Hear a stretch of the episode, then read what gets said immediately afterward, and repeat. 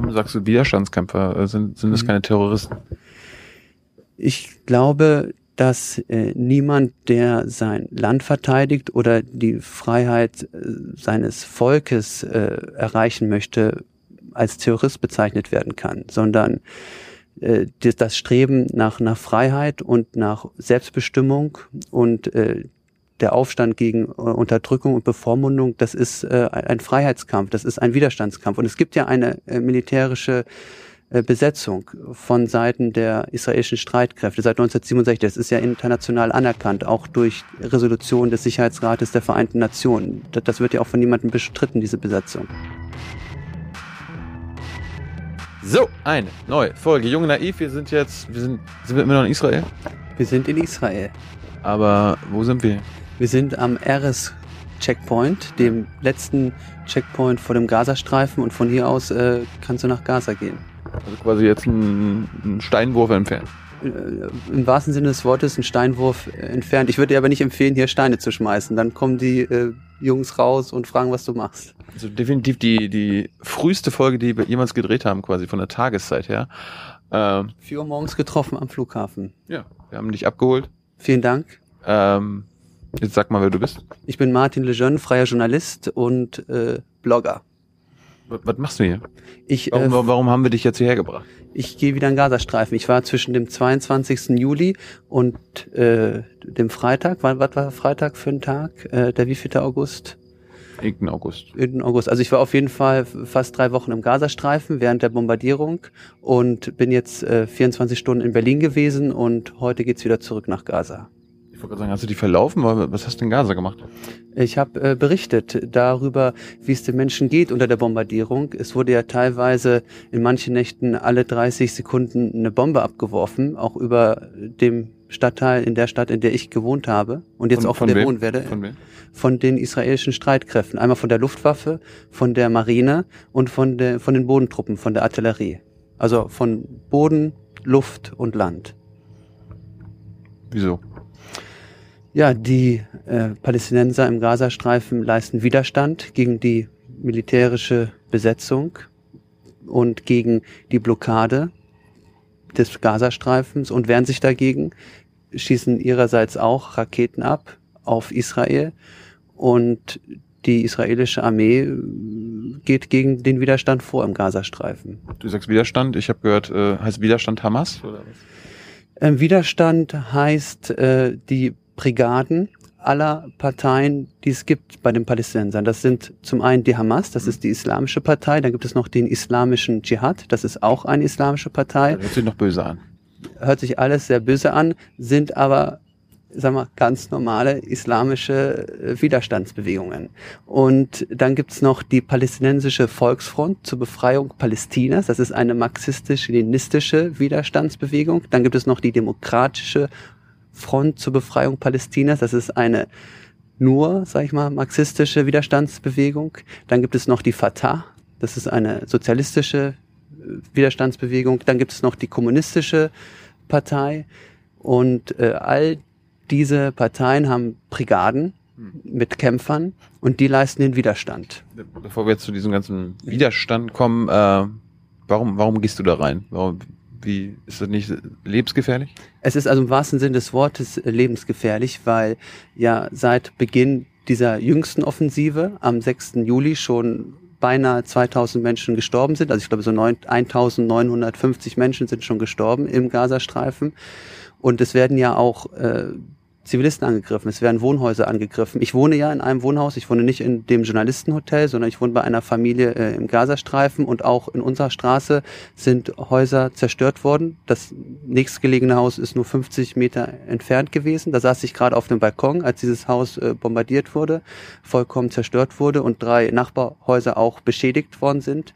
Die Familie in dem Haus, das direkt beschossen wurde, die ist auch umgekommen. Die kannte ich auch vom Sehen.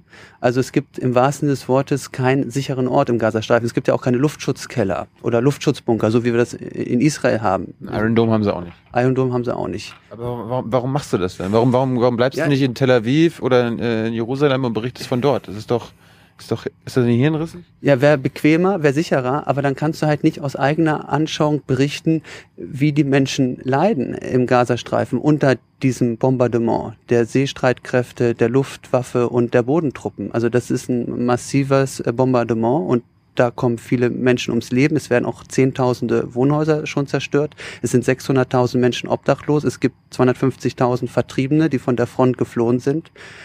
Und das alles zu beschreiben und wie sich eben das auswirkt auf das Leben der Bevölkerung, dazu kann ich dir auch noch einiges sagen. Um das aus eigener Anschauung authentisch und realitätsnah zu vermitteln. Dafür muss man vor Ort sein, auch wenn es unangenehm ist, auch wenn man keinen Strom hat und kein fließendes Wasser und äh, Staub frisst im wahrsten Sinne des Wortes, wenn man halt in der Nähe so einer Bombenexplosion steht. Äh, man muss halt dort sein, man muss, man muss es sehen mhm. und dann kann man auch beschreiben, wie die Auswirkungen dieser Angriffe auf die Menschen im Gazastreifen sind. Und das kann man nur, wenn man vor Ort ist. Also ein Journalist sollte immer, wenn etwas äh, herausragendes passiert, dort vor Ort sein, wo es passiert. Und er sollte nicht äh, ein paar hundert Kilometer weiter entfernt sitzen in irgendeinem Studio und dann vom Hörensagen berichten. Hm, gut, fangen wir an. Warum, warum wohnst du nicht bei den anderen Journalisten im Hotel? Ich ähm, möchte eben erzählen, wie das alltägliche Leben ist im Gazastreifen, wenn es überhaupt noch ein alltägliches Leben gibt unter solchen Bedingungen, während dieser Bombardierungen. Und äh, ich finde, ich kann das am besten, wenn ich wirklich auch bei einer ganz normalen Familie wohne und selber erlebe, wie es ist, wenn man keinen Strom mehr hat, wenn man kein fließendes Wasser mehr hat. Und wenn ich in einem Hotel wohne, das äh, ja die besten Bedingungen bietet, immer noch Strom hat, Notstrom hat und äh, trotzdem noch Internet hat, auch wenn die Telefonleitungen kaputt sind über ihre eigene Satellitenverbindung und irgendwie noch äh, fließendes Wasser organisiert, ja, dann ist das natürlich alles viel bequem und man hat bessere Arbeitsbedingungen, aber man, man weiß nicht wirklich, wie es eben ist, äh, wie die Bevölkerung lebt. Und äh, ich finde, das ist ein besonderer Ansatz meiner Berichterstattung, dass ich eben äh, bei den Leuten direkt vor Ort wohnen, in einem ganz normalen Haus und auch mit denen einkaufe, wenn es noch was zu kaufen gibt, mit denen koche, mit denen Brot backe, weil es gibt ja kein Brot mehr zu kaufen seit äh, ein paar Wochen und man muss sein eigenes Brot backen. Oder wie es halt ist, äh, das Geschirr abzuwaschen, wenn du halt kein fließendes Wasser mehr hast. Ne, da muss halt einer irgendwie einen Wasserkanister halten. Mhm. Das Wasser hat man sich irgendwo aus einem Brunnen geholt und dann muss der andere halt äh, das abwaschen, während der andere das den Kanister hochhält und äh, das Wasser ins Waschbecken laufen lässt. Sprichst du denn Arabisch? Ich spreche ein bisschen Arabisch, aber der Mann, bei dem ich wohne, der Familienvater, bei dem ich wohne, der spricht perfekt Englisch und ich verständige mich die ganze Zeit auf Englisch und der übersetzt auch alles für mich. Äh, die Menschen um mich herum, die nur Arabisch sprechen, das übersetzt er für mich und auch, auch sehr gut und der, der ist sehr gut im Übersetzen. Und ich muss mal dazu sagen, dass in dem Haus, in dem ich wohne, hm. da haben bis vor Beginn der Angriffe auf den Gazastreifen am 6. Juli zehn Personen gewohnt. Und weil es ja über 250.000 äh, Vertriebene gibt aus den Gebieten, in denen gekämpft wird, hat er äh, 62 Menschen noch bei sich aufgenommen. Also oh. mehrere Familien, insgesamt mit 72 äh, Familienmitgliedern. Also wir wohnen in dem Haus, in dem vorher zehn Menschen lebten, jetzt mit 72 Personen. Und es gibt keine äh, Privatsphäre mehr. Es ist alles sehr eng. Man muss das wenige, was man hat, miteinander teilen. Und ich schlafe zum Beispiel selber dort auf dem Boden weil es gibt ja auch nicht genug Matratzen. Ich schlafe mit anderen Männern zusammen auf dem Boden. Du sagst, du willst wissen, wie die, wie die Bevölkerung das erlebt, wie, ja. wie sie lebt. Wie leben sie denn? Also wie gesagt, äh, wir backen unser eigenes Brot, weil wir kein Brot mehr kaufen können. Wir haben ja auch keine Speisen mehr wie Fleisch, Milch oder Käse, weil es ja keinen Strom mehr gibt und du keinen Kühlschrank mehr hast, der irgendwas kühlen kann. Also musst du halt eher so Sachen essen wie äh, Kekse, Brot, äh, Reis und das Brot essen wir halt mit Olivenöl. Das selbstgebackene Brot tunken wir in Olivenöl und dann in so eine Paste, die heißt Sata. Das ist äh, Thymian mit Sesam und Salz. Mhm. Und das ist halt auch lange haltbar und das kann man selber herstellen. Man kann den Thymian äh, pflücken und dann eben mit Sesam und Salz vermischen. Und deswegen heißt das Tagebuch, das ich im Internet führe und blogge auch die Tage von Öl und Sata. Ah. Also so heißt diese Paste. The Days of Oil and Sata. Das ist der Titel meines Tagebuchs, weil wir halt wirklich nur noch äh, Brot mit Öl und Sata essen können. Äh, jetzt erzähl mal, äh, warum, warum gibt's Krieg? Warum greifen die Israel an? Also das ist natürlich eine Frage der Perspektive, wer wen angreift. Äh, seit 1948 gibt es den Staat äh, Israel und seit äh, 1967 gibt es eine militärische Besetzung der Palästinensergebiete, also des Westjordanlandes und des Gazastreifens. Und äh, da hat sich eben ein Widerstand gebildet äh, nach 1967. Irgendwann hat sich auch diese Hamas gegründet. Die ist erst relativ spät dazu gekommen als islamischer Widerstand. Vorher gab es eben auch äh, schon den sozialistischen Widerstand. Und die Menschen des Widerstands, die kämpfen gegen die Militärbesatzung. Inzwischen ist es aber so, dass die Parteien im Westjordanland nicht mehr unmittelbar bewaffneten Widerstand ausüben.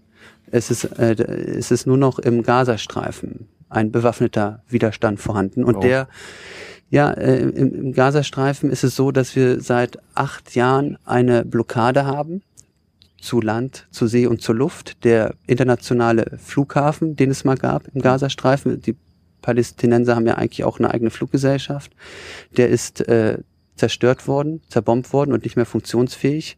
Der Seehafen, den es mal gab, der ist auch zerbombt worden und äh, ein neuer Hafen darf nicht gebaut werden, weil es ja auch diese Seeblockade gibt. Kriegsschiffe patrouillieren vor diesem kurzen Küstengebiet des Gazastreifens und die Grenzen sind auch zu. Also sowohl Ägypten, das muss man hier auch erwähnen. Ägypten äh, hat seine Grenzen geschlossen zum Gazastreifen. Personen dürfen nicht durch, Waren dürfen nicht durch und auch Israel.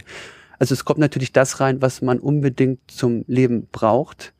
Denn äh, man kann ja die Menschen nicht einfach äh, verhungern lassen. Es leben 1,8 Millionen Menschen im Gazastreifen. Es gibt äh, auf israelischer Seite, das hört man immer wieder, Leute, die berechnen genau den Kalorienbedarf dieser 1,8 Millionen Menschen und die lassen äh, so viel äh, Lebensmittel äh, da reinkommen, dass die Leute nicht verhungern. Und äh, aber an alles andere äh, muss man sich über Umwege verschaffen. Also wenn man jetzt irgendwie ein neues äh, Auto haben möchte, dann muss man sich das durch einen Tunnel schmuggeln lassen. Tunnel, ein Auto. Ja, das wird dann äh, demontiert. Äh, durch den, die einzelnen Teile werden durch einen Tunnel gebracht von Ägypten aus in den Gazastreifen und dann wird das im Gazastreifen wieder zusammengebaut, was natürlich so ein Auto um einiges teurer macht, weil man muss es ja erstmal auseinanderbauen, wieder zusammenbauen, man muss erstmal den Tunnel bauen, dann gibt's Leute, die diese Tunnel äh, kontrollieren, die verlangen eine Einfuhrsteuer, sage ich mal, mhm. ja, und und so weiter. Es macht alle Dinge des alltäglichen Bedarfs, die du brauchst, die du normalerweise in Deutschland ganz einfach kaufen kannst, sehr teuer. Und du musst das halt aufwendig bei irgendwelchen Leuten bestellen, sage ich mal, ne? Die, zu denen du irgendwelche Beziehungen hast oder die, die du kennst. Und diese Tunnel wurden zum Teil jetzt auch bombardiert. Das hat zumindest die israelische Armee bekannt gegeben, deren Sprecher, äh, weil sie ja auch befürchten, dass über diese Tunnel nicht nur Waren aus Ägypten nach Gaza eingeschmuggelt werden, sondern dass auch Waffen eingeschmuggelt werden und dass vielleicht auch Widerstandskämpfer durch diese Tunnel zum Beispiel auf israelisches Gebiet gelangen und dort die äh, Soldaten auf israelischem Gebiet bekämpfen. Das ist ja die Befürchtung der israelischen Streitkräfte und das war mit ein Grund dafür, warum diese Tunnel seit dem 6. Juli äh, zerstört werden. Warum sagst du Widerstandskämpfer? Äh, sind, sind das mhm. keine Terroristen?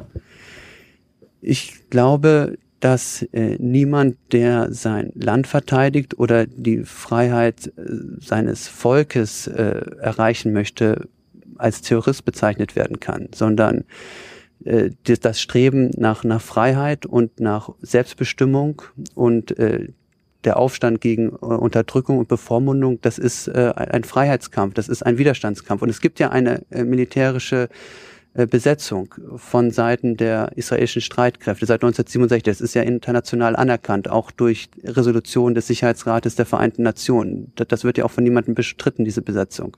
Und äh, gegen eine Besatzungsarmee, also Besatzungsarmee ist jetzt hier auch überhaupt nicht wertend gemeint, sondern es ist einfach nur eine Zustandsbeschreibung. Gegen eine Besatzungsarmee darf auch qua Kriegsrecht, qua Völkerrecht darf auch äh, Widerstand ausgeübt werden. Sind alle, du sagst 1,8 Millionen Menschen leben da, mhm. sind das alles Widerstandskämpfer? Nein, nur ein ganz kleiner Teil der Bevölkerung kämpft im Widerstand. Ich kann leider keine genauen Zahlen nennen. Ich schätze das mal auf einige wenige Zehntausend also einige tausend, mehr oder weniger. Ich kann es dir nicht genau sagen, weil diese Widerstandskämpfer sind natürlich äh, bedroht. Also das ist klar. Israel kämpft ja im Moment gegen diese Widerstandskämpfer. Die israelische Armee meine ich, nicht Israel als Land, sondern die Armee des Landes. Und äh, diese Widerstandskämpfer sind äh, vermummt, die treten nur vermummt auf, mit verhülltem Gesicht, die geben ihre Namen nicht bekannt, weil Israel bzw. die Armee Israels in der Vergangenheit schon, wenn ihnen die Identität eines Widerstandskämpfers äh, bekannt wurde, sei es durch Gefangennahme oder sei es durch einen Spion, dass irgendwie ein Name verraten wurde. Es gibt auch auf Seiten der Palästinenser äh, Spione, die mit den israelischen Sicherheitsbehörden zusammenarbeiten und denen erzählen, wer Widerstandskämpfer ist, wenn sie es wissen. Und dann ist es schon mal passiert, dass dann zum Beispiel das Haus eines Widerstandskämpfers äh, gezielt angegriffen wurde von der Rakete, der Luftwaffe äh, zum Beispiel. Mhm. Und dann sind auch die Familienangehörigen dieses Widerstandskämpfers, die sich zu dem Zeitpunkt in diesem Wohnhaus aufhielten, äh, ums Leben gekommen bei diesen Angriffen. Das ist schon ganz oft passiert. Das wird auch äh, bestätigt von den israelischen Streitkräften. Das sind gar nicht mal verdeckte Operationen, sondern äh, die geben das auch bekannt, wenn sie so ein Haus, ein Wohnhaus der Familie eines Widerstandskämpfers aus der Luft bombardieren. Und äh, oft ist es dann so, dass der Widerstandskämpfer sich zu diesem Zeitpunkt gar nicht in diesem Wohnhaus seiner Familie aufgehalten hat, sondern diese Widerstandskämpfer, die, die, die leben nicht bei ihren Familien, die, die verstecken sich in Tunneln, die leben im Untergrund. Natürlich weiß niemand genau, wo sie sich gerade aufhalten, weil dann würde man sie erfinden können und äh, bekämpfen können. Aber es ist doch sehr unwahrscheinlich, dass die Leute, die in den bewaffneten Widerstand gehen, ähm, ja, bei, bei sich zu Hause wohnen. Und äh, daher äh, sind sie auf jeden Fall darum bemüht, nicht ihre Identität bekannt zu geben, um ihre Familien zu beschützen. Weil es auf jeden Fall auf Seite der israelischen Streitkräfte so ein Konzept von Sippenhaft irgendwie gibt. Also wenn, wenn der Kämpfer ist, ja, der Sohn dieser Familie und, und wir wissen das, ja, warum äh, bombardieren wir einfach nicht mal, nicht mal das Haus der ganzen Familie und rotten mal die ganze Familie aus? Also so solche Überlegungen scheint es da offensichtlich zu geben. Aber das ist ja nie erlaubt. Also nach äh, Kriegsrecht ist das nicht erlaubt. Also nach Völkerrecht und nach internationalen äh, Gesetzen, nach Völkerrechtsverträgen ist das nicht erlaubt. Man darf nur die Kämpfer, die kämpfen, töten und bekämpfen. Man darf die Kämpfer gefangen nehmen, aber man darf nicht äh, sich an den Familien, an den Kindern, Frauen und Eltern dieser Kämpfer vergehen und sie ja zu Hause äh, bombardieren. Das ist das ist nicht erlaubt nach Kriegsrecht. Halten die diese Widerstandskämpfer sich an das Kriegsrecht? Ja, das ist eine Frage, die heiß diskutiert wird. Es werden ja Raketen abgeschossen von Seiten der Widerstandskämpfer auf das Gebiet des Staates Israel. Und äh, bei diesen Raketen, die abgeschossen werden, sind auch schon seit dem 6. Juli drei Zivilisten, drei israelische Zivilisten ums Leben gekommen. Äh, zwei israelische Zivilisten, ein Araber ist gestorben und, und ein Jude und ein thailändischer Gastarbeiter. Also drei Zivilisten sind gestorben und zwei Zivilisten davon waren israelische Staatsbürger. Und einer dieser beiden israelischen Staatsbürger war ein arabischer Moslem, weil es leben ja 20 Prozent äh, Palästinenser, Muslime, Araber in Israel. Die haben einen israelischen Pass. Und die sind übrigens genauso Ziel und auch Opfer dann, wenn, wenn sie getroffen werden, der Widerstandskämpfer im Gazastreifen. Diese 20 Prozent der muslimischen Araber in Israel, wie auch die 80 Prozent Juden, die in Israel leben.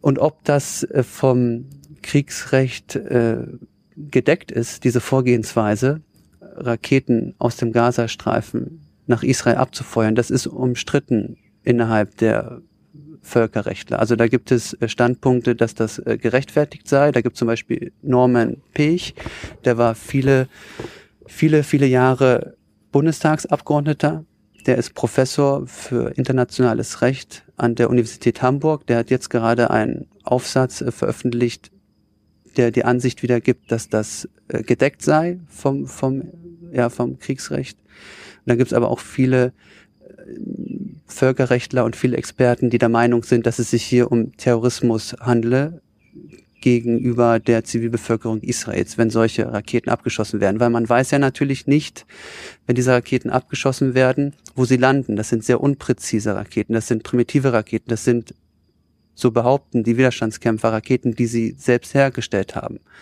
Also sie sagen, sie haben das nicht geliefert bekommen, sondern sie haben sich das selber in ihren Werkstätten zusammengebastelt. Mhm. Und äh, die Präzision ist eben nicht gerade äh, genau und daher schlagen diese Raketen zumeist auch irgendwo auf irgendwelchen äh, Feldern ein oder äh, in irgendwelchen Garagen und in sehr seltenen Fällen werden eben äh, Menschen getroffen. Und in den meisten Fällen werden diese Raketen ja auch äh, von diesem Schutzschild abgefangen. In den allermeisten Fällen. Wie, äh, du meinst, das sind 1,8 Millionen Menschen. Wie, ja. wie, wie finden die diese Widerstandskämpfer? Ich meine, sagen die, haben die, habt ihr einen Schuss? Also ihr, ihr gefährdet uns, weil die israelischen Streitkräfte schießen ja zurück. Äh, und außerdem kämpfen die ja gegen eine Armee. Also äh, halten die die verrückt oder wie ist das?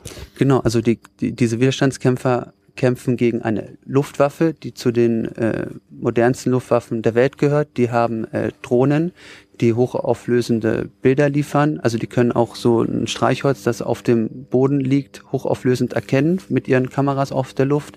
Die haben F-16 Kampfflugzeuge, die zu den modernsten Kampfflugzeugen der Welt gehören. Die haben, die, die feuern auch Bomben ab mit einer Tonne Explosionskraft. Also da sieht man auch überall im Gazastreifen riesige Krater im Boden von diesen Bomben. Also das sind richtig äh, schwere äh, Bomben. Und natürlich dann Kriegsschiffe, U-Boote, von denen auch gefeuert wird, von der Küste aus. Und eben dann diese Bodentruppen, die auch modern ausgerüstet sind mit modernsten äh, Sturmgewehren und mit Artilleriegeschossen. Also das sind richtige Hightech-Soldaten, die da reingehen in den Gazastreifen bei der Bodenoffensive. Die sind mit der neuesten Technologie ausgestattet.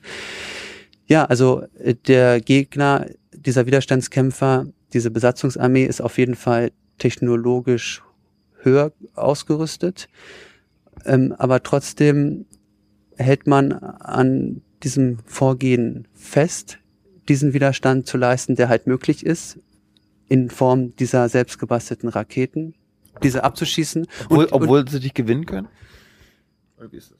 Ähm, sag mal so, die Menschen, die hier unter Besatzung und unter Belagerung leben und die eben keine Reisefreiheit genießen und die auch unter miserabelsten Bedingungen leben, dazu kann ich gleich nochmal was sagen, wie eigentlich die Bedingungen sind, die denken, sag ich mal, in Zeiträumen von 500 Jahren, das haben sie mir gesagt. Also vielleicht, wenn wir, wenn wir 500 Jahre lang weiter Widerstand leisten, immer mit den maximalen Mitteln, die uns zu einem jeweiligen Zeitpunkt innerhalb der Geschichte zur Verfügung stehen, vielleicht werden wir dann irgendwann äh, die äh, Armee, die gegen uns kämpft, besiegen. Die aber, denken in aber, sehr aber, langen Zeiträumen. Aber das erleben noch die allerwenigsten. 500 Jahre. Ja, aber die denken von Generation zu Generation zu Generation. Die denken äh, in sehr langen Zeiträumen. Ich möchte aber noch eine andere Frage beantworten, die du mir gestellt hast, die ich noch nicht beantwortet habe, was denn diese 1,8 Millionen Menschen denken ja. von diesen wenigen tausenden Widerstandskämpfern, ja. die da für ihre Sache kämpfen alle Menschen, mit denen ich gesprochen habe, ich habe natürlich nicht mit allen 1,8 Millionen Menschen persönlich gesprochen. Noch nicht. Einige davon können ja auch noch nicht sprechen, die ja. wurden vielleicht gerade erst geboren. Mhm. Ähm, ich habe aber mit vielen Menschen gesprochen, weil ich mich ja innerhalb der Bevölkerung bewege und ja auch ganz tolle Übersetzer habe. Und ich habe auch mit Menschen auf der Straße gesprochen. Ich habe mit Menschen auch zu Hause gesprochen, in vertrauter, privater Umgebung. So dass, dass sie mir ihre Meinung sagen konnten, da ohne. Gehst, da gehst du dann hin und sagst so, na, was, was, was sagst du zu diesem Widerstand, zu diesem Ja, ich, genau, genau das sage ich, genau das, das sage ich, genau. Also, beziehungsweise die Kämpfer der Al-Qassam-Brigaden. Also die Hamas selber ist eine islamische äh, Widerstandsbewegung, äh, eine Partei gewissermaßen. Also sie nennt sich selber Bewegung und nicht Partei. Und sie hat eben einen bewaffneten Arm, einen militärischen Flügel und das sind diese äh, äh, Brigaden. Und dann, dann, dann, dann, frage ich die Leute, ja, was, was zum Beispiel den Bäcker, den Taxifahrer, den Friseur, den äh, Schuhputzer, was, was hältst du eigentlich von den Kämpfern dieser äh, Brigaden? Mhm. Zum Beispiel die zur Hamas gehören oder die zur palästinensischen Volksbefreiungsfront gehören, dieser marxistisch-leninistischen Partei. Die, die Raketen abschießen. Die, die Raketen abschießen, aber die, die auch äh, auf Soldaten mit Gewehren schießen. Die haben ja auch Gewehre. Und wenn israelische Soldaten in den Gazastreifen reingehen, um dort ihre Bodenoffensive umzusetzen, dann äh, werden nicht nur Raketen jetzt auf die Soldaten gefeuert, sondern auch mit äh, Gewehren auf diese Soldaten geschossen. Also da, die stehen sich teilweise sozusagen von Angesicht zu Angesicht dann äh, gegenüber. Ja. Und alle Menschen, mit denen ich gesprochen habe, ob öffentlich auf der Straße oder ob im Taxi oder ob bei denen zu Hause oder im Geschäft, ob unter vier Augen oder im, im Café mit Beisein von anderen, alle haben mir gesagt, wir stehen hinter diesen Kämpfern. Und äh, wir würden alles tun, um diese Kämpfer zu unterstützen, wenn man uns darum bitten würde. Oder ja, aber wir stehen auf jeden Fall dahinter und äh, wir bewundern die sogar, haben die Menschen gesagt. Also wir bewundern diese Kämpfer, weil die ihr Leben riskieren, weil die ihr normales, bequemes Leben aufgegeben haben. Es ist natürlich im Gazastreifen kein normales, bequemes Leben, so wie wir es kennen. Aber ein Leben im Untergrund als bewaffneter Widerstandskämpfer ist nochmal um einiges äh, schwieriger, gefährlicher und unangenehmer als ein äh, normales Leben als Zivilist im Gazastreifen, als Bäcker. Auch wenn man es auch als Bäcker nicht einfach hat, weil man nicht weiß, wo kriege ich den Strom her, um mein Brot zu backen oder wo kriege ich die Zutaten her oder die Leute haben auch einfach im Moment kein Geld. Äh, um den Bäcker zu bezahlen. Selbst wenn der Bäcker was backen kann und was verkaufen kann, dann schreiben alle Leute im Moment bei ihm an, weil es gibt äh, kein Bargeld mehr. Das Bargeld kommt ja auch aus Israel. Es wird mit israelischem Schekel bezahlt im Gazastreifen. Der Gazastreifen hat nicht seine eigene Währung. Und das Geld muss natürlich auch aus Israel kommen. Warum, warum haben die kein Bargeld? Weil die ja unter einer israelischen Militärbesatzung leben und keinen eigenen Staat haben. Um Bargeld drucken zu können, brauchst du eine äh, Zentralbank und du brauchst äh, ein eigenes äh, Währungssystem und du brauchst Notenpressen, du musst dein eigenes Geld herstellen, du brauchst deinen eigenen Geldkreislauf und das gibt es alles nicht. Also sie sind ja nicht selbstverwaltet. Die Palästinenser können sich nicht selbst verwalten, sie leben unter Besatzung, sie haben keinen eigenen Staat und alles, was sie zum Leben brauchen, muss über Israel oder müsste über Ägypten in den Gazastreifen kommen. Die einzigen beiden Länder, die Grenzen haben zum Gazastreifen. Aber Ägypten macht, macht eben total zu, blockiert total und Israel als Besatzungsmacht steht ja auch international nach internationalem Recht in der Verantwortung, für die Bevölkerung Sorge zu tragen. Sie sind dazu verpflichtet, äh, sich um die Bevölkerung äh, zu kümmern, die sie äh, besetzen und die sie blockieren und sind also verpflichtet, Lebensmittel durchzulassen und alles Nötige zum Leben durchzulassen und eben auch die Bevölkerung dann mit Bargeld, mit ihrem Bargeld zu versorgen.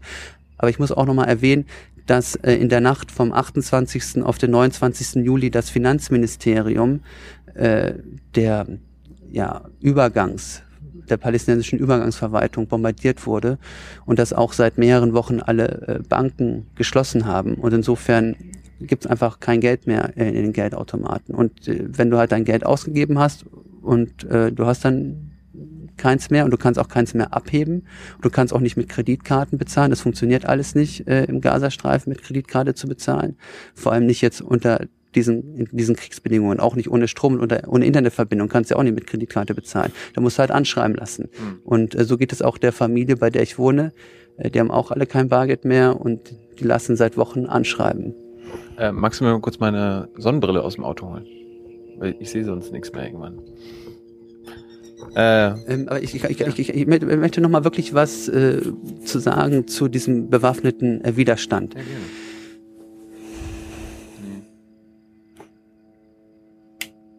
Ja, diese, diese Al-Qassam-Brigaden, ja, von denen ich gesprochen habe, das sind eben die bewaffneten Kämpfer, die äh, der Hamas angeschlossen sind.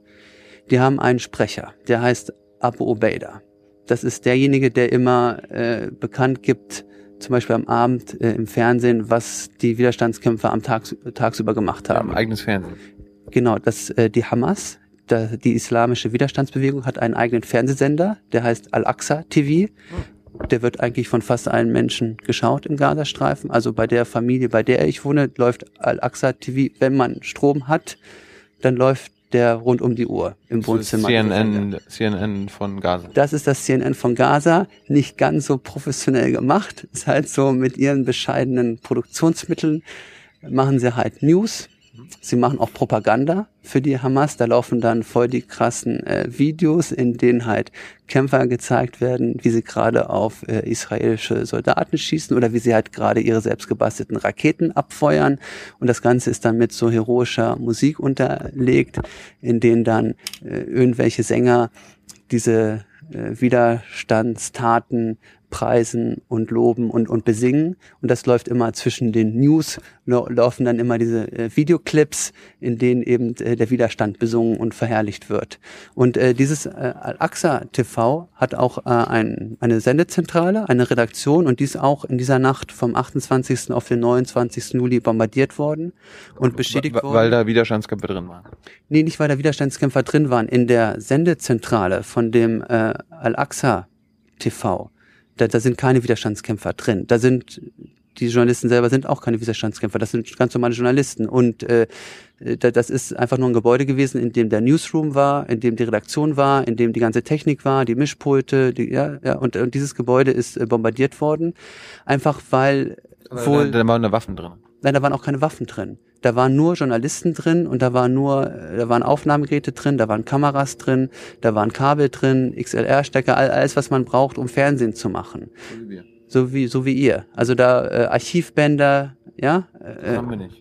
Das habt ihr nicht. Also da ist halt, das ist ein, ein Fernsehsender, so wie man das auch in Deutschland kennt. Da, kennt, da gibt's irgendwie den NDR, der steht in Hamburg, der hat ein Gebäude, da, da arbeiten die Journalisten und sowas hat halt auch das Al-Aqsa TV, ja? ja. Und dieser Sender äh, und sein Gebäude und seine Einrichtungen wurden bombardiert und zerstört, einfach aus dem Grund, weil es das Mitteilungsorgan der Hamas ist. Und die Hamas gilt als äh, terroristische Organisation in Israel. Die Hamas ist auch verboten in Israel. Und äh, der Fernsehsender, der zur Hamas gehört, ist nicht hoch angesehen von Seiten Israels und ist wahrscheinlich aus Sicht von Israel ein legitimes äh, Kriegsziel. Wurden denn von den, von den israelischen Streitkräften nur legitime Kriegsziele angegriffen? Hast du das miterlebt? Ähm, ich kann dir sagen, wie ich es miterlebt habe. Ich ja. habe wirklich mit eigenen Augen gesehen, wie äh, Menschen in ihren Häusern bombardiert worden. Zum Beispiel haben meine Nachbarn, ich glaube, das habe ich kurz schon, habe ich das schon erwähnt? 50 Meter, 50 Meter entfernt, genau. Dann war ich aber auch am ersten Tag des äh, Festes am Ende des Ramadans. Also ich war ja während des Ramadans im Gazastreifen. Der Ramadan ist der Fastenmonat, währenddessen nicht gegessen wird bei Tageslicht. Und das ist ja im Sommer die meiste Zeit des Tages. Und äh, ein Monat lang wird halt äh, gefastet und man verzichtet auf sehr viele Dinge, auch die das Leben angenehm machen. Und äh, am Ende dieses Fastenmonats gibt es ein dreitägiges Fest. Das ist das höchste und wichtigste Fest äh, innerhalb der muslimischen Glaubensgemeinschaft. Das ist wirklich so vergleichbar bei uns mit Heiligabend, 24.12. und dann noch 25., 26. Und an dem allerersten Tag am Ende des Ramadans, wo also alle sich vorbereitet haben auf das Fest abends und alle eingekauft haben. Trotz des Krieges. Trotz des Krieges. Ähm, weil es ist ja trotzdem ein ganz wichtiges Fest und äh, an diesem Nachmittag des ersten Tages des Festes nach dem Ramadan, da wurde zum Beispiel in einem Flüchtlingslager ein Garten bombardiert von der Luftwaffe der israelischen Streitkräfte. Äh, das heißt äh, Beach Camp, weil das am Strand ist das, das ist nicht schön. Also nur, nur weil der Strand ist, ist es nicht schön. Also der Strand stinkt, weil der, der Gazastreifen, die Menschen im Gazastreifen haben keine Kläranlage. Die, die, die werfen ihre halt ihre ganze Scheiße ins Meer, ja. Und also es ist nicht schön, da am Strand zu baden oder zu schwimmen, weil es einfach äh, stinkt. Mhm. Und äh, am Strand liegt auch ganz viel Müll rum und da sind auch äh, Flüchtlingsunterkünfte, Flüchtlingszelte am Strand. Aber es gibt halt ein äh, Flüchtlingslager, das heißt halt Strandflüchtlingslager, Beachcamp. Und in diesem Beachcamp, äh, in dem sehr viele hunderttausende Menschen leben, oder sagen wir zehntausende Menschen, aber auf jeden Fall sehr viele Menschen. Das geht ja alles nahtlos über zwischen Stadt und Flüchtlingslager. Das geht alles ineinander über.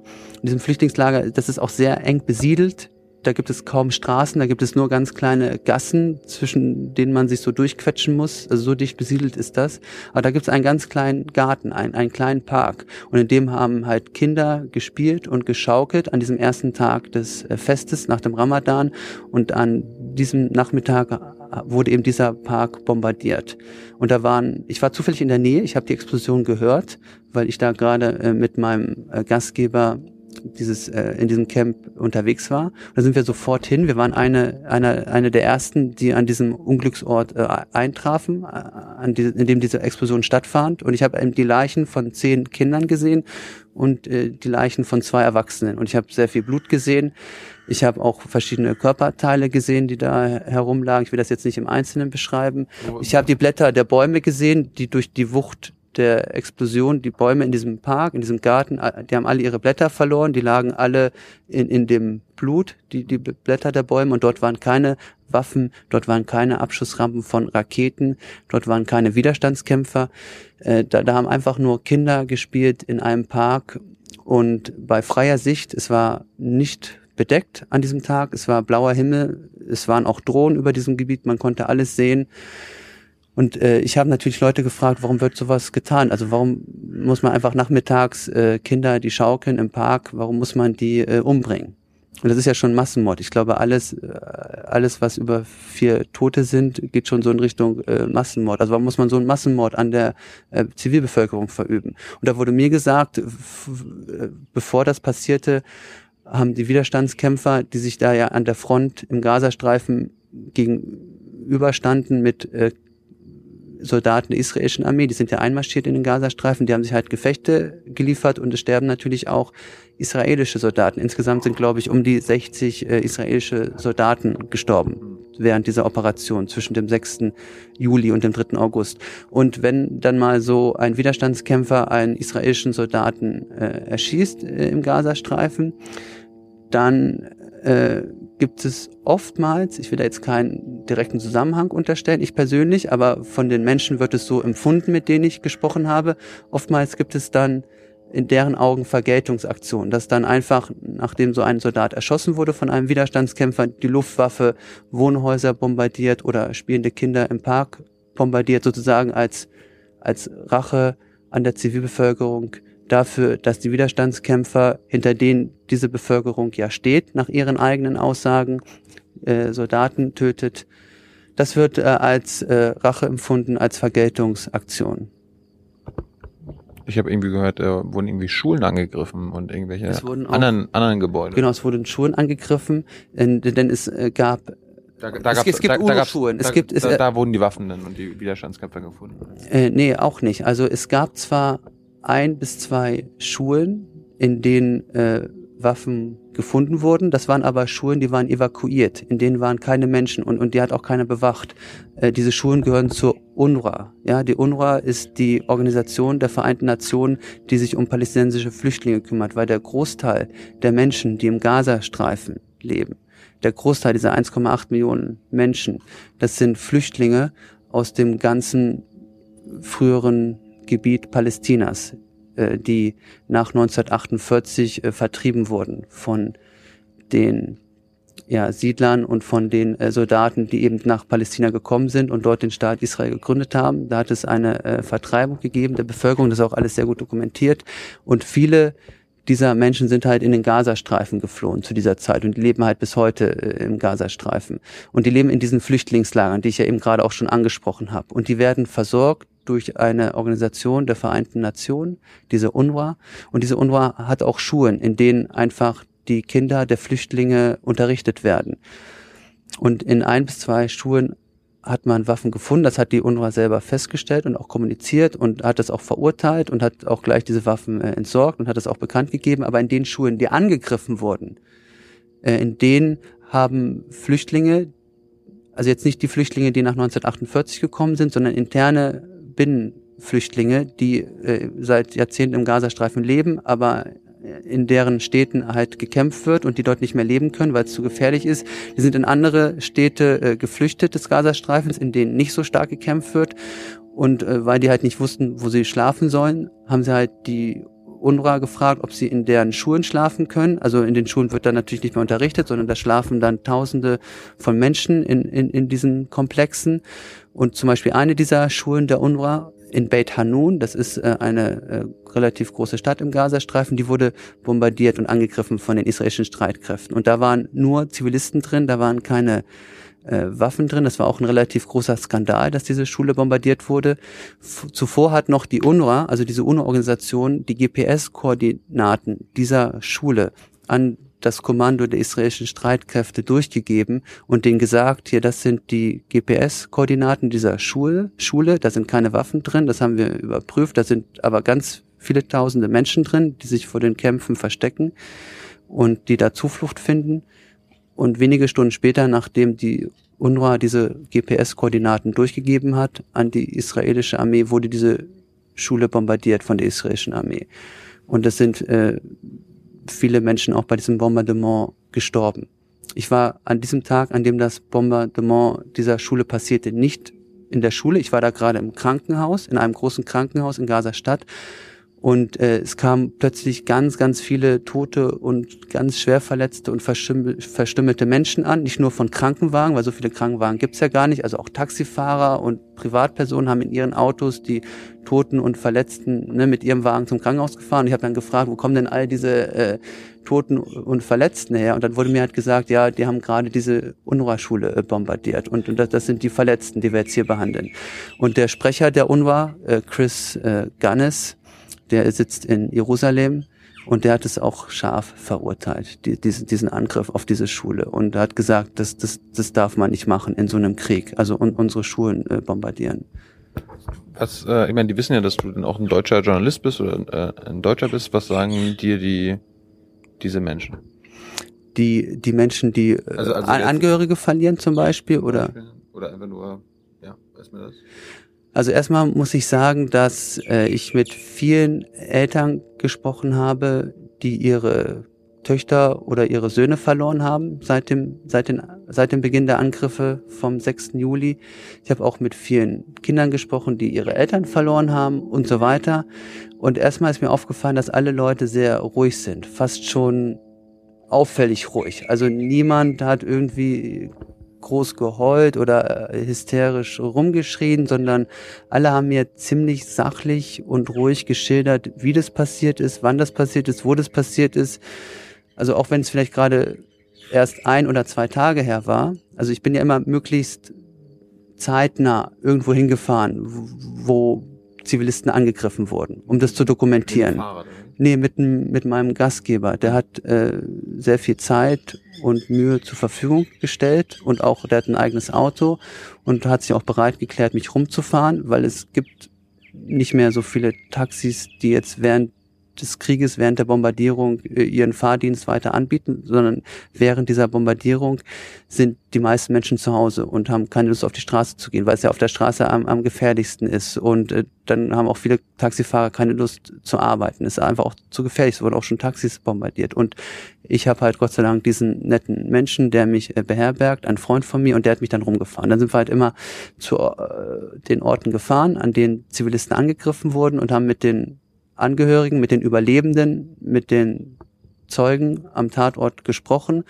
Und die haben uns dann meiner persönlichen Meinung nach unerwartet, ruhig und sachlich geschildert, was passiert ist, obwohl sie zum Beispiel gerade gestern oder gerade vor ein paar Stunden einen Sohn oder einen Vater oder einen Bruder äh, verloren haben. Das hat mich doch ziemlich überrascht, wie gefasst die Menschen reagieren. Dann habe ich sie auch gefragt, also wie, wie kannst du so ruhig bleiben, wenn, wenn du mir das schilderst, wie deine, ein, ein Vater hat an diesem Tag, an diesem ersten Tag des Festes nach dem Fastenmonat in diesem Beachcamp, in diesem Park, seine einzigen beiden Söhne verloren, zehn und elf Jahre alt. Die haben da beide, diese zwei Brüder haben beide da geschaukelt im Park und er hat seine einzigen beiden Söhne verloren. Und dann habe ich ihn halt da am übernächsten Tag dazu befragt und der hat mir das alles ganz ruhig geschildert und was das, wie, wie gut die in der Schule waren und wie freundlich die waren und wie sie auch immer zu Hause mitgeholfen haben. Und hat mir halt äh, das Leben seiner Söhne erzählt und auch die Umstände des Todes und wie er sie auch äh, die toten Körper zum Krankenhaus gebracht hat, hat mir auch den Totenschein gezeigt. Und habe ich ihn gefragt, ja, wie kannst du so ruhig bleiben, wenn du das alles erzählst? Und dann sagt er, ja, wir sind einfach Leid äh, gewöhnt. Dieser, diese Militäroperation, diese massive Militäroperation ist die dritte innerhalb von fünf Jahren, die die israelische Armee ausführt im Gazastreifen. Und bei jeder dieser drei Militäroperationen in den letzten fünf Jahren sind immer jeweils äh, tausende Menschen gestorben und zehntausende Wohnhäuser, Schulen, Behörden, Krankenhäuser und Moscheen, dazu muss ich gleich auch noch was sagen, zu den vielen Angriffen auf Moscheen zerstört worden. Und er sagt einfach, wir sind Leid gewohnt. Äh, der, Tod ist mitten unter uns äh, im Gazastreifen und für uns ist es was ganz Normales, dass unsere Kinder sterben. Also wir regen uns da gar nicht mehr richtig äh, drüber auf. Also wir, wir sind natürlich traurig, aber wir wissen gar nicht mehr, wie wir unsere Trauer äh, zeigen können, weil äh, an dem, an, das, Leben geht weiter. Äh, das Leben geht natürlich weiter, aber an einem Tag sterben seine Kinder, am nächsten Tag sterben die Kinder seines Nachbarn oder die Kinder seines Onkels oder seines Bruders. Also es ist einfach, jeden Tag passiert so unendlich viel Leid. Also zum Beispiel am 3. August, das war der blutigste Tag dieser ähm, Militäroffensive, da sind muss ich muss man nochmal nachlesen. Es gibt ja Statistiken, die festhalten, sind um die 300 Menschen gestorben. Also allein an einem einzigen Tag. Also wie will man das alles verarbeiten? Ne? Also die Menschen haben praktisch schon damit gelernt, äh, haben schon gelernt, mit diesen Verlusten, mit diesen menschlichen Tragödien umzugehen und damit irgendwie zurechtzukommen. Vielleicht verdrängen sie auch äh, Gefühle oder ich, ich kann das nicht beurteilen. Ich bin kein, kein Psychologe, aber ich möchte einfach nur sagen, dass es mir auffällt, wie gelassen und wie überraschend ruhig die Menschen mit der Situation umgehen. Also es gibt überhaupt keine Hysterie oder, oder, oder so, ja. Obwohl natürlich die Menschen verängstigt sind und auch manche Kinder zum Beispiel die Sprache verloren haben. Es gibt äh, Kinder, mit denen wollte ich sprechen, die so einen Angriff miterlebt haben, so einen Angriff überlebt haben und äh, die konnten mit mir gar kein Interview führen. Die haben einfach nicht auf Fragen geantwortet und die haben einfach zu sprechen aufgehört.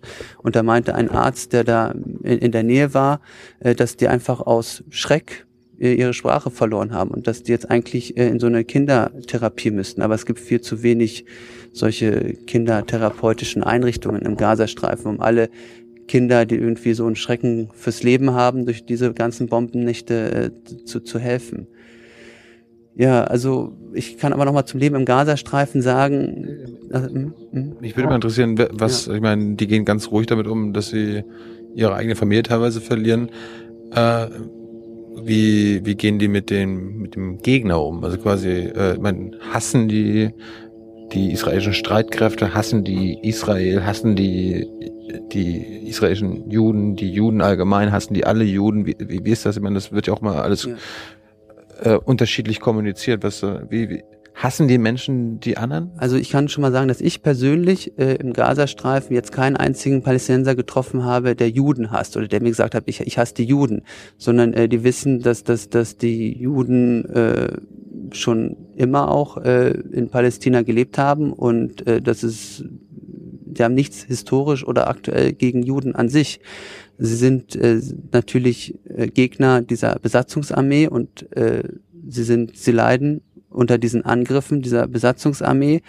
Und äh, es gibt schon äh, eine, natürlich eine nicht freundlich gesinnte Grundstimmung gegenüber dieser Besatzungsarmee.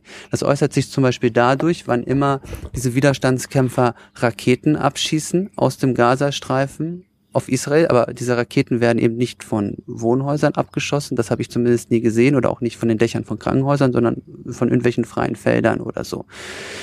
Äh, wenn immer halt solche Raketen abgeschossen werden, hört man natürlich äh, einen Lärm und, und man sieht auch so einen Kondensstreifen am Horizont für so etwa 30 Sekunden. Also dann klatschen die Leute in die Hände und jubeln und sagen Mashallah, also toll, im Ernst, ja. ja. Ja, auf jeden Fall. Also die jubeln, die klatschen und die zücken auch alle sofort ihre Handys und machen Handyfotos von diesem äh, Kondensstreifen, dieser Raketen, die, die, die man am Horizont äh, sieht und posten das dann auf Facebook und dann gibt's immer ganz viele Likes äh, von diesen Fotos, von diesem Kondensstreifen. Äh, äh auf Facebook oder so Kommentare. Ja, wir haben es denen mal wieder gezeigt, wir haben mal wieder eine unserer Raketen abgeschossen auf sie. Also man muss sich aber halt äh, in die Lage dieser Bevölkerung im Gazastreifen hineinversetzen, die eben unter Besatzung lebt, die unter Blockade lebt. Es gibt keine Reisefreiheit. Also es darf einfach niemand den Gazastreifen verlassen. Die Leute dürfen nicht ausreisen. Sie dürfen auch nicht einreisen. Also ich kenne auch Leute in Berlin, wo ich wohne, die, die sind aus dem Gazastreifen, deren Eltern oder Großeltern wohnen im Gazastreifen, die würden gerne ihre Eltern oder Großeltern besuchen, wenn man zum Geburtstag zu besuchen oder zu diesem Fest am Ende des Ramadans ja. gerne zu Besuch kommen. Die kriegen aber alle keine Einreiseerlaubnis, weder durch Ägypten noch durch Israel. Die dürfen ihre Familie nicht sehen. Die, und, wir dürfen auch nicht rein. Ihr dürft auch alle nicht rein. Man braucht eine äh, Sondergenehmigung, die man also äh, rechtzeitig vorher beantragen muss. Und äh, das ist zum Beispiel nur Journalisten möglich, so eine Sondergenehmigung zu beantragen, um in den Gazastreifen einreisen zu dürfen. Oder Angehörige des äh, internationalen Komitees des Roten Kreuzes in Genf. Das ist eine äh, humanitäre äh, Einrichtung, die deren Beobachter oder deren Mitarbeiter, die können zum Beispiel so eine Genehmigung beantragen, um in den Gazastreifen einreisen zu dürfen. Aber ganz normale Bürger, vor allem wenn es palästinensische Bürger sind, die dürfen nicht aus dem Gazastreifen ein- oder ausreisen und auch Schwerverletzte. Also es gibt, werden nur wenige Ausnahmen gemacht. Also wenn zum Beispiel jemand wirklich sehr lebensbedrohlich und schwer verletzt ist und äh, in den Krankenhäusern des Gazastreifens gibt es keine medizinische Möglichkeit, diese Person zu versorgen. Aber es gäbe vielleicht eine Überlebenschance für diese Person, wenn sie jetzt in ein Krankenhaus nach Ägypten oder nach Israel käme. Dann werden einzelne Ausnahmen gemacht für solche medizinischen Notfälle, dann kann man der ein, ein oder andere medizinische Notfall im Krankenwagen auch nach Israel oder nach, äh, nach Ägypten gefahren werden. Und auch die 1,8 Millionen Menschen aus dem Gazastreifen, die können auch nicht ohne weiteres ausreisen. Sie würden vielleicht gerne im Ausland studieren, ne? an einer Universität in London oder in Paris, aber das ist sehr, sehr schwierig, äh, sowas umzusetzen. Und die dürfen auch nicht einfach irgendwie in den Urlaub fahren, ja? Die meisten haben auch gar kein Geld, um in den Urlaub zu fahren. Ja, sie haben einen Strand. Ja, ja, sie haben einen Strand, äh, der, der stinkt und, und der zugemüllt ist. Gen genau, genau. Also, und es ist auch wahnsinnig gefährlich. Also es kann, abgesehen davon, dass es stinkt und nicht schön ist, kann man auch einfach nicht äh, an den Strand hingehen und spielen. Also während ich dort war, haben vier Kinder Fußball gespielt am Strand und die wurden halt von, von der von einer Bombe getroffen. Diese, das war auch ein Riesenskandal. Das hat auch zum Beispiel Human Rights Watch, das ist eine international anerkannte und wertgeschätzte Menschenrechtsorganisation mit Sitz auch in Washington DC und in, in New York. Und die haben zum Beispiel über diesen Vorfall äh, einen Bericht geschrieben und das in allen Einzelheiten dokumentiert, wie diese vier Kinder zwischen zehn und zwölf Jahre alt Fußball gespielt haben am Strand und einfach äh, bombardiert wurden und sofort tot waren. Also es ist lebensgefährlich, an den Strand zu gehen und deswegen macht es auch keiner. Und die Leute haben auch überhaupt keine Möglichkeit, sich irgendwie zu erholen. Es ist halt permanenter Stress äh, bombardiert zu werden. Es gibt auch keine äh, Kinos im Gazastreifen, es gibt kein, keine Theater, es gibt keine Kulturszene. Es gibt keine Unterhaltung. Es gibt ablenkt. keine Unterhaltung. Das Einzige, was man halt machen kann, ist sich irgendwelche YouTubes auf Video anzuschauen. Zum Beispiel Jung und Naiv, dazu müsste man natürlich Deutsch können. Aber es gibt ja auch ein entsprechendes Entertainment-Angebot auf Arabisch im Internet. Vielleicht sollten wir mal arabisch Untertitel. Untertitel. Mach doch diese Folge mit arabischen Untertiteln für die Leute im Gazastreifen. Das dann, was dann äh, wissen die auch mal, was ich über sie erzähle, weil die wissen ja gar nicht, was ich in Deutschland über sie erzähle. Die können es ja gar nicht verstehen, was ich sage. Ne? Außer vielleicht die paar wenigen, die Deutsch gelernt haben, die im Gazastreifen leben. Ne, also es gibt, wenn es Strom gibt, zum Beispiel durch einen Generator, der durch Benzin betrieben wird, und wenn es mal Internet gibt, zum Beispiel über Mobilfunkverbindung, dann haben die natürlich die Möglichkeit, auf äh, YouTube zuzugreifen und sich da abends irgendwas anzuschauen gemeinsam. Oder sie schauen halt eher Al-Aqsa TV im Fernsehen, wenn sie gerade Fernsehempfang haben. Oder die haben sich natürlich neu eingerichtet und sind zu befreundeten Journalisten gegangen. Die haben ihnen dann ihre Möglichkeiten zur Verfügung gestellt, um weiterzusenden. Aber das ist halt äh, eigentlich das Einzige, was man machen kann. Es gibt keine Diskos, keine Clubs, wie man das jetzt aus Berlin kennt oder wie das ihr vielleicht auch äh, kennt. Ich habe gehört, ihr wart in Tel Aviv, ist das richtig? Ja. Ja, ja. Da war das Nachtleben ganz. Ja, also es gibt im Gazastreifen kein Nachtleben. Es gibt auch kein richtiges Tagleben, um ehrlich zu sein. Also es gibt überhaupt kein richtiges Leben. Und ich habe Menschen getroffen, die sagen, ich würde so gerne mal auf die Champs-Élysées oder die sagen, ich war noch nie in meinem Leben auf der Champs-Élysées in Paris. Ich habe auch noch nie Rom gesehen, die ewige Stadt. Ich habe auch noch nie die Mona Lisa gesehen im Louvre. Ich war noch nie äh, im El Prado Museum in, äh, Madrid. Ich habe noch nie einen Picasso gesehen. Das ist ja alles auf YouTube. Ja, äh, aber es ist nochmal was anderes, äh, irgendwie eine Abbildung von einem Picasso oder von einem Da Vinci zu sehen auf YouTube oder wirklich äh, in dem Museum zu stehen und sich das anzuschauen. Und es ist was anderes, wirklich mal in Rom zu sein und durch diese ganz tolle Stadt Rom zu schlendern, als sich irgendwie ein Reisevideo auf YouTube anzuschauen.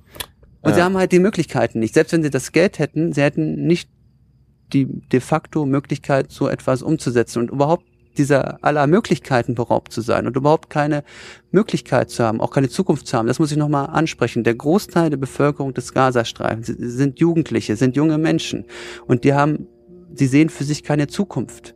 Die sehen, es gibt eine Arbeitslosenquote von circa 70 bis 80 Prozent. So genau weiß das niemand, ja. Aber die meisten Menschen sind arbeitslos und vor allem die Jugendlichen sind arbeitslos und die können nicht richtig Gibt's studieren. Es gibt kein Arbeitslosengeld, es gibt keine Sozialversicherung. Wer keine Familie hat, ist echt äh, am Arsch. Also, also man hilft sich innerhalb der Familie weiter und die, die keine Familie haben, weil zum Beispiel die Familie äh, getötet wurde bei diesen Angriffen jüngst, die müssen dann halt zu dieser UNRWA gehen, zu dieser Flüchtlingshilfsorganisation der Vereinten Nationen. Die ist nur für Palästinenser da. Das ist auch die einzige Unterorganisation der Vereinten Nationen, die nur für ein für eine eigene für eine Bevölkerungsgruppe da ist, also für diese Palästinenser. Und die verteilen von Zeit zu Zeit Lebensmittel. Und dann ist man halt auf, auf, auf Lebensmittelspenden der UNO angewiesen. Aber Sozialhilfe oder sowas gibt es nicht. Und diese Jugendlichen, die jetzt alle zu Hunderttausenden im Gazastreifen leben, die sagen zu mir, ich fühle mich so äh, als ob ich überhaupt keine Zukunft habe und ich weiß gar nicht, was ich aus meinem Leben machen soll. Also ich würde gerne was aus meinem Leben machen und ich habe Ziele und ich habe Träume und ich würde, ich bin leistungsfähig und ich bin arbeitsfähig und arbeitswillig und ich würde gerne was aus meinem Leben machen, aber ich habe diese äh, Möglichkeiten nicht. Also ich sehe, ich habe keine Zukunft und diese Zukunftslosigkeit, diese Perspektivlosigkeit, ja, dieses das Gazastreifen ist ja ein Freiluftgefängnis, um mal dieses äh, Bild benutzen zu dürfen. Ne? Also es ist äh, um den Gazastreifen ist eine Riesenmauer. Wir sitzen ja hier gerade an einem Checkpoint zum Gazastreifen oder an dem einzigen israelischen Checkpoint zum Gazastreifen und es sind hohe Mauer, es sind Zäune, es sind überall solche Wachtürme. Wenn sich jemand diesen Mauern nähern würde, ich meine, ich will jetzt hier überhaupt nichts miteinander vergleichen, aber in der deutschen Geschichte gab es ja auch mal äh, ein Gebiet, das ist überhaupt nicht miteinander vergleichbar, ne? Äh, aus dem die Menschen auch Schwierigkeiten hatten, auszureisen. Oder wenn sie ausreisen wollten, wurden sie beschossen ne? an der Mauer. Die Wessis, die in den Osten gehen wollten. Genau, alle die Wessis, die flüchten wollten in den, in den Osten, genau. Ja, aber man kann sich das hier wirklich als riesiges Freiluftgefängnis vorstellen, ist mit einer Gefängnismauer. Die Mauer gibt es mit Stacheldraht, mit Wachtürmen, äh, aus denen geschossen wird, wenn man sich diesen Mauern nähert. Also das, das sagen auch die Eltern ihren Kindern, geht bitte nicht zu der Mauer, die um den Gazastreifen steht, denn da stehen bewaffnete Soldaten und wenn ihr da an die Mauer pinkelt oder wenn ihr irgendwie äh, Graffiti machen wollt an die Mauer, das ist halt lebensgefährlich, äh, sollte man besser nicht machen, denn da muss damit gerechnet werden, dass auf einen geschossen wird. Also lieber die Graffitis irgendwo anders machen und nicht an dieser Mauer. Zum Schluss würde mich, würde mich interessieren, ja. wie äh, 1,8 Millionen äh, Menschen in Gaza sind das alles Muslime, äh, was für einen Bildungsstand haben die, ich meine, du, da wollen manche studieren, sind das, sind die alle gut gebildet oder sind die alle religiös? Kannst du das, kannst du das irgendwie beschreiben? Also es gibt alle gesellschaftlichen Richtungen, alle. Juden in Gaza. Es, äh, äh, Meines Wissens gibt es keine Juden mehr im Gazastreifen. Es haben bis vor ein paar Jahren noch Juden im Gazastreifen gelebt. Die hatten dort äh, Kolonien, aber es waren ja bis vor ein paar Jahren noch Soldaten regelmäßig im Gazastreifen und haben diese Menschen in diesen Kolonien äh, beschützt, die dort gelebt haben. Aber es gab dann die Entscheidung der israelischen Regierung, dass kein Israeli und kein Jude mehr im Gazastreifen leben soll. Und die, die sich gegen diese Entscheidung gestemmt haben, die sich geweigert haben, den Gazastreifen zu verlassen, die wurden halt gewaltsam gezwungen von Seiten der israelischen Armee, den Gazastreifen zu verlassen. Und seit ein paar Jahren gibt es äh, im Prinzip keine Israelis und keine Juden mehr im Gazastreifen. Es gibt aber Christen im Gazastreifen, weil die Palästinenser, das sind nicht nur Muslime, das sind auch Christen. Es gibt Kirchen, es gibt Kloster im Gazastreifen, aber die Christen sind eine Minderheit. Also es überwiegt bei Weitem die muslimische Bevölkerung. Also ich glaube, also mindestens 90 Prozent, schätze ich jetzt mal, ich habe die genauen Zahlen nicht, sind, sind muslimisch. Und es gibt also viel mehr Moscheen als Kirchen.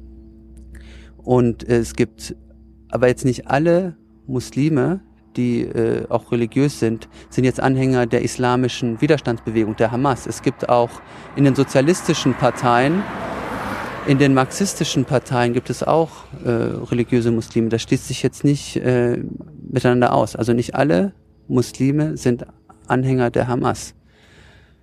Äh, und die Moscheen, und das muss ich unbedingt nochmal in diesem Gespräch erwähnen, die sind ganz wichtig für die Menschen, die gläubig sind, weil äh, der Islam. Okay, der, fix mal, der ist gerade richtig fix reingekommen. Ja, das ist aber, der, der arbeitet dort im Checkpoint. Also, also die, die da reinkommen, das sind Sicherheitskräfte. Okay. Äh, ich möchte nochmal sagen, dass äh, der Islam vorschreibt, dass man fünfmal am Tag äh, beten muss und wenn möglich in einer Moschee und die Leute gehen auch äh, fünfmal am Tag, wenn möglich in die Moschee und es wurden auffällig viele Moscheen zerstört. Also in meiner Nachbarschaft stand die Mohammed El-Amin Moschee, das war wirklich die schönste Moschee des Gazastreifens. Sie hat ein ganz reicher Geschäftsmann aus Saudi-Arabien, ein Multimilliardär finanziert und der den das äh, gebaut, die Architekten und so alle bezahlt. Und das war echt eine schöne Moschee, die ist bombardiert worden am 29. Juli. Zwei Tage später ist äh, eine Moschee in Zeytun bombardiert worden. Das war die größte Moschee des Gazastreifens, in der haben 8000 Menschen gebetet. Also zum die wurde mit acht Bomben komplett zerstört, aber in der Zeit haben gerade keine Menschen dort gebetet, als es passiert war. Die haben geschlafen, das war mitten in der Nacht. Diese Moschee hatte auch ein Gemeindezentrum und eine Bibliothek und einen Sportplatz und das alles ist zerstört worden. Und die Menschen wissen jetzt nicht mehr, wo sie beten sollen. Also weil äh, fast alle Moscheen wurden zerstört, neben den Krankenhäusern und Schulen. Also es war nicht nur ein Angriff auf Zivilisten, sondern es war auch ein Angriff auf die ganze zivile Infrastruktur des Gazastreifens. Und auch alle Orangenplantagen wurden zerstört. Die ganzen landwirtschaftlichen Flächen wurden zerstört, weil viele, die, die noch Arbeit hatten, die hatten Arbeit als Bauern. Ja, die waren Landwirte. Und die haben jetzt keine landwirtschaftlichen Felder mehr. Die sind sowas von zerstört. Und es, und viele sind auch Fischer. Also die, die noch gearbeitet haben, die haben gefischt. Aber die dürfen jetzt nicht mehr fischen, weil ja überall die Kriegs Schiffe sind, auch, auch, auch äh, in Sichtweite zum Strand. Und alle Fischer, die da jetzt äh, fischen würden, die würden sofort beschossen werden von der Marine. Und die Marine hat es denen auch verboten, den Fischer zu fischen. Also die Fischer können nicht mehr fischen, die Bauern können nichts mehr anbauen. Auch alle Fabriken, die es noch gab im Gazastreifen, wurden bombardiert. Und äh, es ist ein, einzig, ein einziges Trümmerfeld. Auf YouTube könnt ihr meine Videos äh, anschauen, Martin Lejeune, YouTube-Kanal. Dort habe ich selber es auf mich genommen, durch diese Trümmer zu spazieren und diese Trümmerfelder zu dokumentieren. Und äh, da seht ihr ganze zerstörte Städte, ganze zerstörte Stadtteile. hier, hier, summt immer die ganze Zeit. Das sind Drohnen, das sind Drohnen. Es gibt hier Drohnen über dem Gazastreifen. Die wollen wir jetzt auch anschaffen in Deutschland. Habe ich von gehört. Äh, ich bin sowieso gegen generell gegen die Anschaffung von allem Kriegsgerät. Ich finde, das Geld sollte lieber für zivile Einrichtungen wie Schulen, Kindergarten, Schwimmbäder, Bibliotheken, Universitäten, Krankenhäuser angelegt werden. Aber diese Drohnen, die sind allgegenwärtig, also auch also das ist jetzt noch ziemlich leise. Wir sind ja an der Grenze des Gazastreifens. Aber wenn ihr jetzt im Zentrum des Gazastreifens wärt oder auch im Süden oder Norden des Gazastreifens, da würdet ihr fünf, sechs Mal so laut wie jetzt das. Ich habe das immer verglichen in einem meiner Texte mit, kennt ihr Formel 1, wenn man manchmal Formel 1 guckt und dann dieses ständige Motorengeheule, ja. äh, was dann aus dem Fernsehen kommt, so hört sich das an. Und das, was ihr jetzt hört, ist nichts dagegen im Vergleich zu dem, was ihr zum Beispiel dort hört, wo ich wohne in dem Haus, in dem ich schlafe. Also ich habe in den ersten Nächten überhaupt nicht schlafen können wegen diesem ständigen äh, Störgeräusch dieser Drohnen. Die sind überall. Also ich weiß nicht. Machst du Ohr, Ohrdinger ich ich habe Ohrdinger rein, aber ich höre es auch durch die Oropax. Jetzt keine Schleichwerbung für Oropax machen, aber durch diese Ohrstöpsel, es gibt ja auch andere tolle Firmen wahrscheinlich, die Ohrstöpsel herstellen. Äh, durch diese Ohrstöpsel äh, höre ich das trotzdem noch, äh, dieses, dieses Geräusch der Drohnen. Ein Mittagsschlaf ist nicht möglich und überhaupt die Nächte in Gaza bieten wenig Schlaf. Und allerletzte Frage, was sagt, was sagt deine Familie, was sagen deine Eltern dazu, dass du hier die, die, die finden das völlig daneben. Also meine Eltern haben sich mit mir zerstritten. Die sind auch nicht gerade äh, pro-palästinensisch, um das mal so zu beschreiben. Die sind eher pro-zionistisch. Die, die können eher die Argumente nachvollziehen, die diejenigen ins Feld führen, die eher äh, das Vorgehen Israel rechtfertigen. Und äh, die sind also nicht äh, begeistert, um das mal so auszudrücken, dass ich hier äh, bin im Gazastreifen. Und die sind sogar ausdrücklich dagegen und äh, im Moment äh, haben die auch den Kontakt äh, abgebrochen zu mir. Das habe ich auch anderen Freunden erzählt und das ist, äh, ich kenne kenn sogar israelische, ich habe israelische Freunde, ich habe jüdische Freunde und unter denen sind auch einige, die das auch dagegen sind, dass äh, Israel den Gazastreifen bombardiert und die äußern das auch wiederum in ihrem Freundeskreis und in ihrem familiären Umfeld, dass sie dagegen sind und da gab es auch schon, haben die mir gesagt, Reaktionen von Seiten ihrer Freunde, von Seiten ihrer Eltern, dass sie sie für völlig äh, wahnsinnig und äh, verrückt halten, dass sie als Israelis dagegen sind, dass die israelischen Streitkräfte den Gazastreifen bombardieren. Also es gibt eine Minderheit in der israelischen Gesellschaft, die ist dagegen. Und äh, ja, wir waren bei äh, Friedensprotesten. So, wir, wart ihr? Ja, ja, also jetzt vor ein paar das Tagen. Ist, das ist eine Minderheit. Absolut. Das ist eine ganz kleine Minderheit. Und diese Leute, von denen ich einige persönlich kenne, die dagegen demonstrieren, die werden auch zum Teil von ihren Eltern nicht verstanden und da gab es auch schon andere Beispiele, die mir berichtet wurden, dass da die Eltern gesagt haben, wir wollen keinen Kontakt mehr mit euch haben, wenn ihr da unserer eigenen Armee in den Rücken fallt und wenn ihr nicht unsere eigene Armee unterstützt. Jetzt habe ich noch eine allerletzte Frage. Was, was du kannst so viele Fragen stellen, wie du willst. Nee, wir, wir müssen ja irgendwann mal Schluss machen. Ja. Äh, du sagst gerade verstanden, wie wichtig ist zu verstehen? Also was äh, ist es wichtig äh, zu verstehen, was auf beiden Seiten abgeht? Ja, also Verständnis ist sehr wichtig und äh, Informationen zu bekommen über die aktuelle Lage ist auch sehr wichtig. Und äh, um sich eine Meinung zu bilden und um ein Ereignis oder um bestimmte Phänomene bewerten zu können, muss man auf jeden Fall, glaube ich, erstmal ein Verständnis der Vorgänge haben, auch ein Verständnis des historischen Hintergrundes. Ja, also, äh, also ich, ich bemühe mich persönlich auch, äh, die, die äh, sag mal, die Vorgehensweise der israelischen Streitkräfte zu verstehen. Ich bin im Gespräch und im regelmäßigen Kontakt mit Sprechern der israelischen Streitkräfte. Ich bekomme Pressemitteilungen und Statements und Analysen. Die melden, der, sich, die melden sich auch bei dir? Die, die, die schreiben mir äh, E-Mails und ich besuche auch deren Internetseite und ich, ich, ich versuche auch deren äh, Sichtweise nachzuvollziehen. Echt? Da gibt es dann so einen, so einen israelischen Armeesprecher, der anruft so und sagt, Martin, guten Job, den du da machst. Ähm, das war jetzt in dem Fall nicht so. Nicht? Äh, in dem Fall hat mich zum Beispiel ein Armeesprecher scharf angegriffen für die Art und Weise, wie ich berichte und über das, was ich berichte und hat gesagt, er sei von mir enttäuscht. Wer?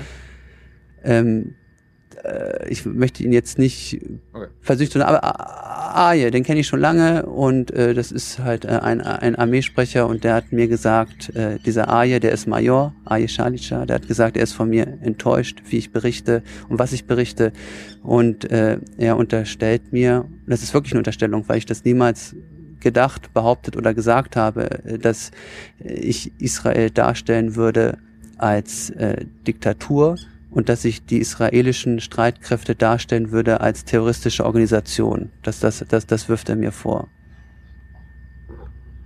Warum macht er das? Ähm, das äh, kann ich nur vermuten. Vielleicht, vielleicht fragen wir ihn aber. Vielleicht fragen wir ihn aber. Sprech doch mal mit Ma Major Aye Shalisha, der spricht sehr gut Deutsch. Der hat viele Jahre äh, in Berlin gelebt.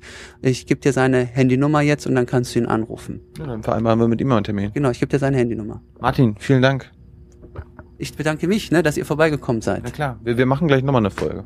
Genau. Äh, war das jetzt, äh, war doch jetzt nicht zu krass, was ich gesagt habe, oder habe ich irgendwie. Alles gut. Wir sagen jetzt mal Tschüss. Tschüss, tschüss.